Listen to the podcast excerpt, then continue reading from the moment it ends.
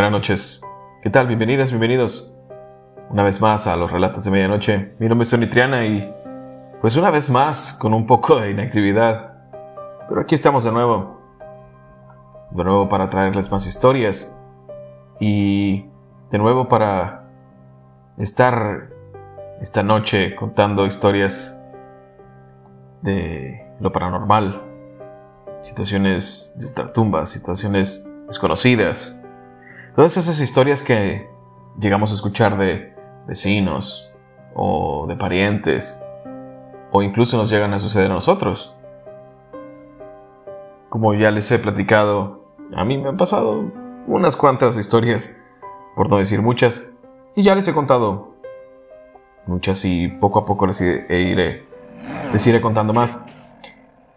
Y primero que todo, agradecerle a todos que nos escuchan en, aquí en México, en el Estado de Nuevo León, en Ciudad de México, Tlaxcala, Estado de México, eh, Jalisco, Baja California, Puebla, Chihuahua, Veracruz, eh, y más estados, diferentes países en Estados Unidos, en Argentina, Colombia, Chile, España, Perú, Guatemala, Ecuador, Paraguay.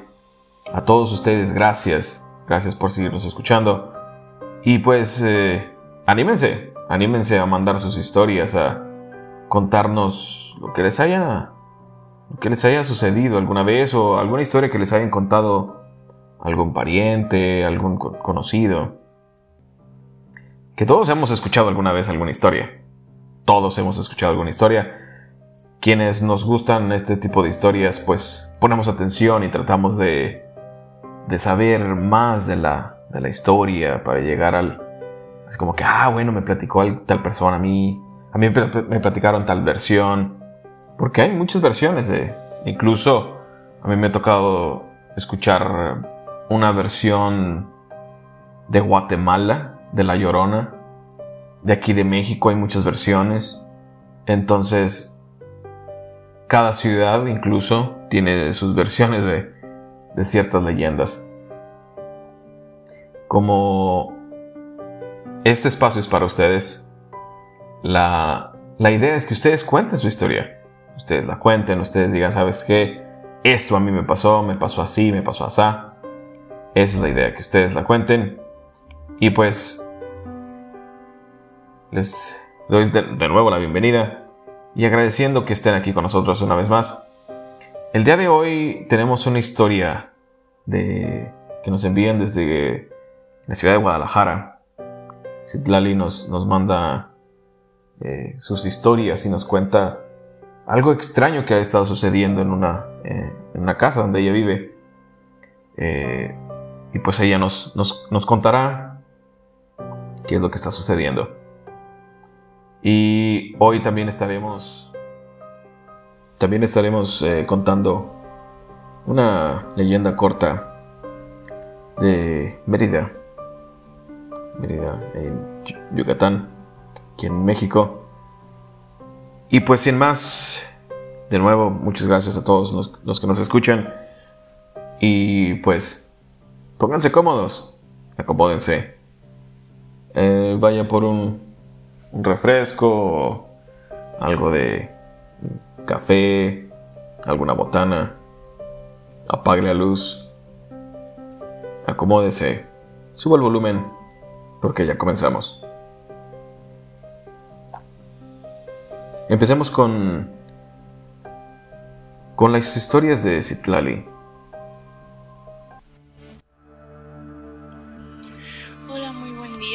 gracias por esta participación. Y pues yo voy a contar varios sucesos que me han pasado aquí en mi casa. Yo soy de Guadalajara, Jalisco. Y estos sucesos comienzan a pasar desde que mi abuelo fallece. No sé si antes de esto ya pasaban situaciones, pero por lo menos a mí no, porque yo no vivía en la casa donde ahora vivo. Este, mi abuelo fallece y estos sucesos comienzan a pasarle primeramente a mis papás. Mis papás soñaban con mi abuelo. Escuchaban como, como si mi abuelo se levantara eh, una mañana cualquiera y abriera el cancel porque este, mi abuelo era mecánico, al igual que mi papá lo es. Y pues en sí está mi casa, el taller, y al fondo del taller está el cuarto donde mi abuelo habitaba, donde vivía y dormía. Entonces ellos escuchaban como si mi abuelo se levantara, como si él tosiera, como si él arrastrara los pies. Las luces, en ese tiempo recuerdo, yo tenía unos cuatro años, en estos momentos ya, ya casi cumplo 18 y recuerdo bien que, que se escuchaban cosas, que las luces se apagaban, se prendían. Y mi mamá intentaba hacerle oración, mi papá también, para que pues descansara, pero no funcionaban, no funcionaba. Y dicen que pues a veces cuando eso no funciona es bueno alejarlo con groserías y cosas así. Y lo comenzaron a hacer, a pesar de que pues en la vida, en vida sí lo apreciaban y nunca era como que les les dijeran esas palabras a él. Pero en ese tiempo funcionó porque incluso trajeron creo que un padre para que bendijera aquí y no, no pasaba nada. Las cosas disminuyen y es cuando me comienzan a pasar cosas a mí. Algunas más frecuentes, otras menos, más altas, más bajas. Pero pues quieras o no es algo que te saca de onda porque no es usual que, eso pase y pues le intentes encontrar una explicación y pues no. Lo que me ha sucedido a mí em, son varias historias como una por ejemplo cuando una noche yo llegué de, del pueblo donde vive mi abuela materna no muy alejado de aquí y este, llegué aquí a mi casa, todo. Mi papá estaba con unos amigos. Mi papá llega más noche, yo llegué como a las 10 con mi mamá y mi hermana. Y él llega a las 12 de la noche, pongámosle. Yo escuché cuando llegó, pero yo ya tenía mucho sueño. A la mañana siguiente me despierto tarde y veo que está la camioneta de mi papá. Y digo, bueno, deja voy y lo saludo, ya que anoche pues no lo saludé y ya bajo y lo intento buscar, pero no está. Y entonces entro al cuarto de mi mamá para preguntarle que dónde estaba, pero dije, bueno, deja, voy y lo busco al taller. Voy al taller y no lo encuentro. Y ya iba a punto de regresarme a preguntarle a mi mamá cuando veo que el perro que teníamos eh, que estaba amarrado estaba ladrando en dirección para el cuarto donde dormía mi abuelo. Y entonces a ese perro, si alguien conocido le decía, si alguien de la casa le decía cállate, se callaba. Y recuerdo que yo vi ladrar al perro y cuando apenas le iba a decir que se callara, una voz masculina, muy parecida a la de mi papá, le dijo, Scooby, cállate y el perro se cayó. Y entonces yo dije, ah, mira, pues allí está mi papá. Voy directo para allá y no había nadie. Y digo, ¿cómo que no hay nadie? O sea, yo escuché a mi papá. Y lo busco y no lo encontré. Dije, qué raro. Y entonces yo, un poco sacada de onda, voy y le pregunto a mi mamá que dónde está mi papá. Y me dijo, tu papá se salió desde la mañana y me quedé como de que, ¿qué? Pero yo lo acabo de escuchar. Y me dice, no, tu papá se salió desde la mañana. Y pues no le, no le pude encontrar explicación esa vez. Otra vez, este, muchas, bueno, no muchas, varias personas que eh, son mis tíos o parientes así, se han quedado a dormir en ese cuarto y no hay persona que no diga que siente que no se pueden levantar, que le tocan partes del cuerpo, que les tocan los pies, que no falta que suceda. Excepto este, una tía que no podía quedarse a vivir donde era su casa, tuvo unos problemas allá en su pueblo y se vino aquí con nosotros. Se quedó en ese cuarto con mi prima y con este el hermano de mi tía. Estaban los tres ahí en ese cuarto habitando em, y una ocasión no estaba mi tía. Y mi prima me dijo que si la acompañaba al cuarto para acomodar una ropa. Yo le dije que sí, que no había problema. Y entonces estábamos bromeando y en ese día, ese día exacto, era el cumpleaños de mi abuelo, eh, ya fallecido. Y estábamos bromeando que, ay, que mi papá le iba a llevar serenata, que mi papá le iba a comprar un pastel y pues con esas cosas, sinceramente no se juegan. A lo mejor en ese tiempo sí, pues jugué con eso, pero la verdad eh, siento que es una falta de respeto. Y pues sí, sí me arrepiento por, por lo que nos pasó en esa vez, que mm, estábamos platicando de ese tema, se acabó el tema y cuando se acabó nos apagaron la luz. Y entonces corrí a la puerta y me le quedé viendo al apagador y la volvieron a prender, pero el apagador se movió. Y entonces mi prima corre, me abraza y las dos salimos gritando de ahí. Y pues me han pasado así varias situaciones, como por ejemplo, también antes de mi abuelo fallecer, había venido un tío, eh, tío, primo hermano de mi papá, este, con su novia. Y entonces su novia era de esas personas que son más sensibles a este tipo de situaciones y se comenzó a sentir mal y decía que no podía entrar, que había muchas cosas aquí, que había que mi bisabuelo estaba presente también aquí, pero y que quería hablar con mi abuelo, pero que algo algo malo, algo oscuro no lo dejaba no lo dejaba comunicarse con él. Y que era alguien que había hecho un trabajo. Entonces comenzó a caminar esta muchacha por todo el taller hasta que encontró una bolsa donde tenía brujería.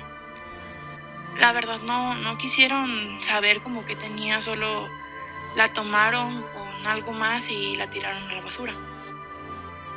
Y Así quedó ese asunto. La muchacha le dijo a mi mamá que hiciera algunas cosas para que no, no nos afectara a nosotros. Mi mamá lo hizo, no pasó nada. Y, y después de eso, pues mi abuelo fallece. Y hace como un mes, un extraño por Messenger me mandó un mensaje. Y pues yo me saqué mucho de onda porque no tengo personas desconocidas en, mi Facebook.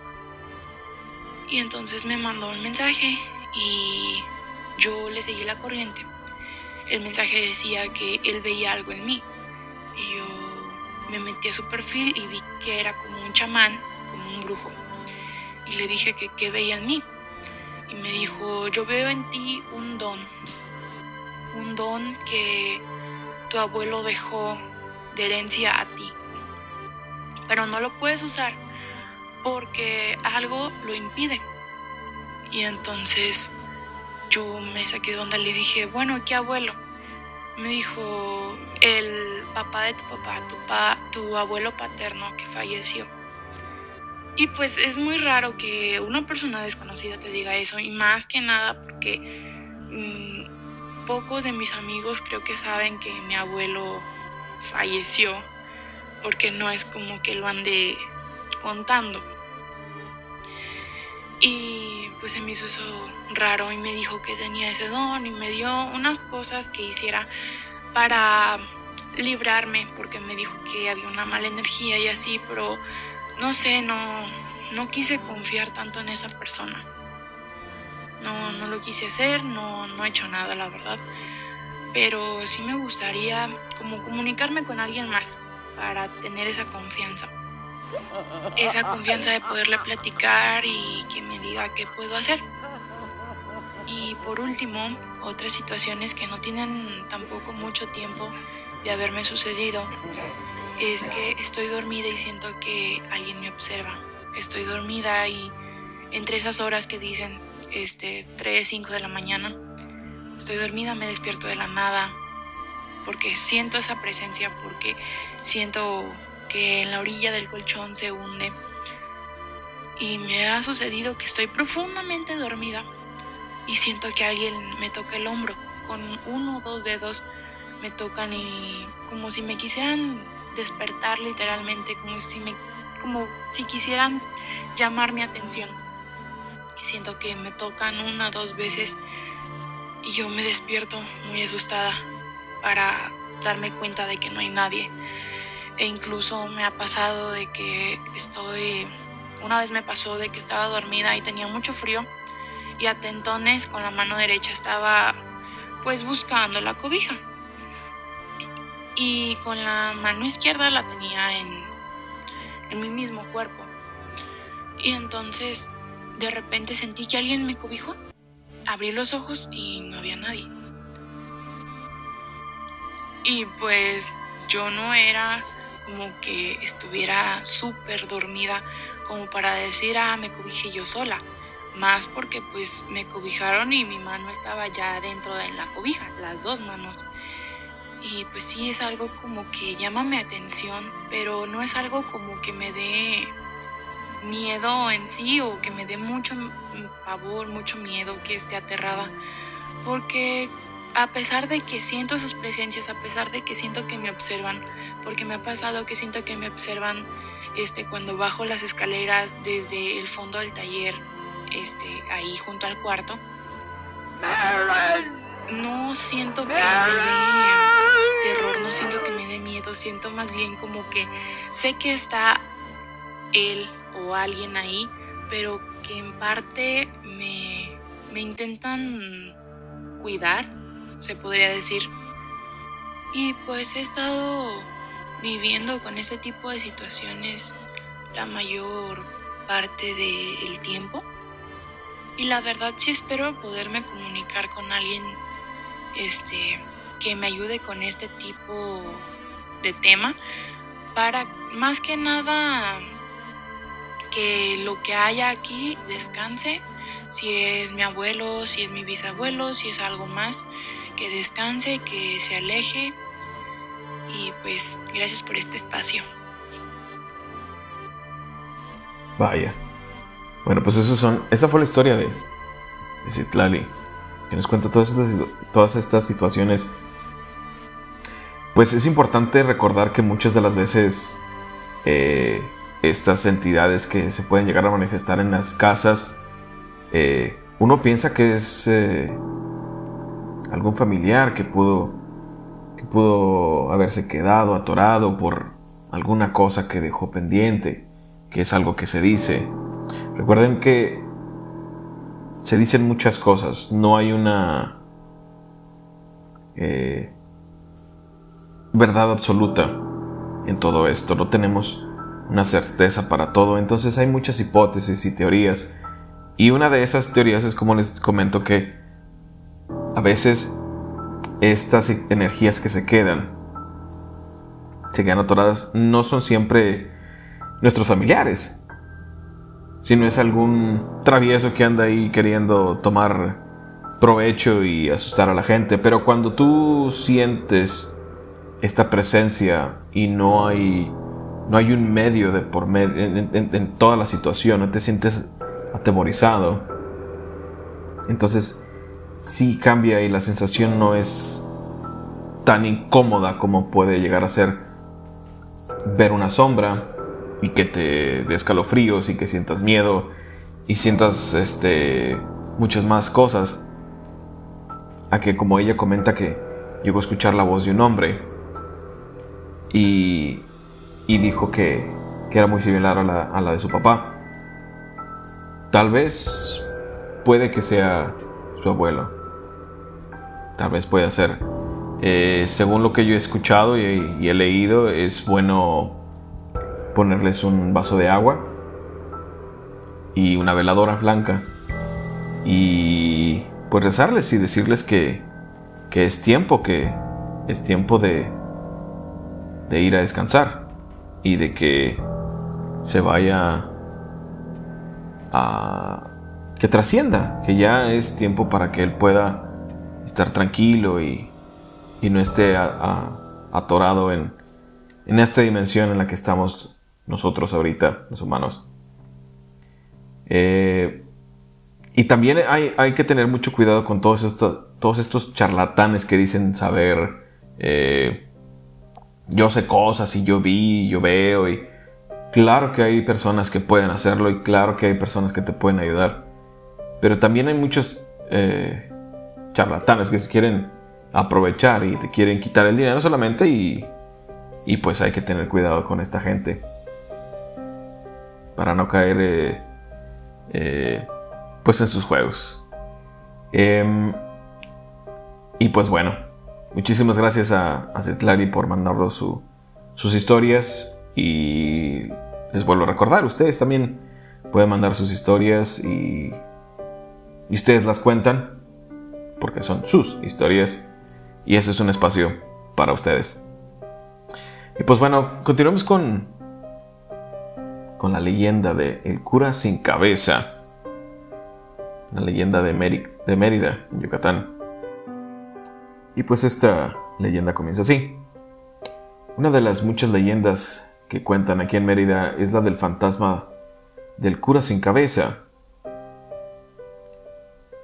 Cuenta esa leyenda que uno de los primeros curas que tuvo nuestra catedral, la catedral de, Mérida, fue muy malo con los mayas. Los trataba muy mal porque no quería que entraran a misa y luego a chicotazos los obligaba a meterse al catecismo. Los mayas no entendían bien el español y por eso el cura les pegaba, porque él se... hacía, para él se, se hacían que no entendían. Aparte de malo, ese cura era muy envidioso y abusivo. Le pedía mucho diezmo a la gente rica, y si no se lo daban, a la hora del sermón se burlaba de ellos. Los acusaba de malos cristianos y los corría de la iglesia. Pero todo se paga, en vida o después de la muerte. Y a ese cura Dios nuestro Señor primero lo castigó en vida, y luego también después en la muerte. El cuento está en que en una tarde, a la hora del catecismo, varios niños mayas andaban correteando en el atrio. Cuando el cura se dio cuenta, se enojó mucho y agarró el chicote para darles azotes. En eso se formó un remolino muy fuerte y al cura le entró tierra a los ojos cuando cuando él se se quiso mover, quiso caminar. No pudo porque tenía tanta tierra en los ojos que le salió sangre y quedó ciego. Pero eso de quedarse ciego no le quitó lo malo. Tampoco dejó de decir misa y seguía tratando mal a los mayas.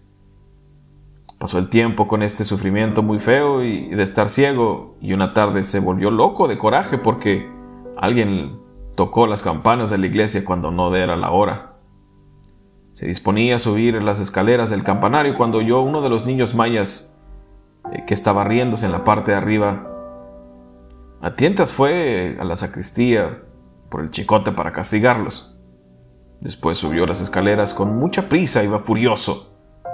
Casi al llegar arriba pisó mal un escalón y se vino rodando por la escalera, y ahí murió decapitado. Lo más feo fue que primero encontraron su cabeza que había rodado hasta abajo, y más arriba estaba su cadáver, en un charco de sangre. Desde entonces comenzó la leyenda del cura sin cabeza, leyenda que todavía cuenta mucha gente porque ha visto su fantasma decapitado. Este mismo fantasma caminar, lo han visto caminar dentro de la iglesia, por la calle o en la puerta que sube el campanario. Dicen que anda buscando su cabeza. Todos los que han visto su aparición se asustan muchísimo y caen enfermos por causa de la impresión.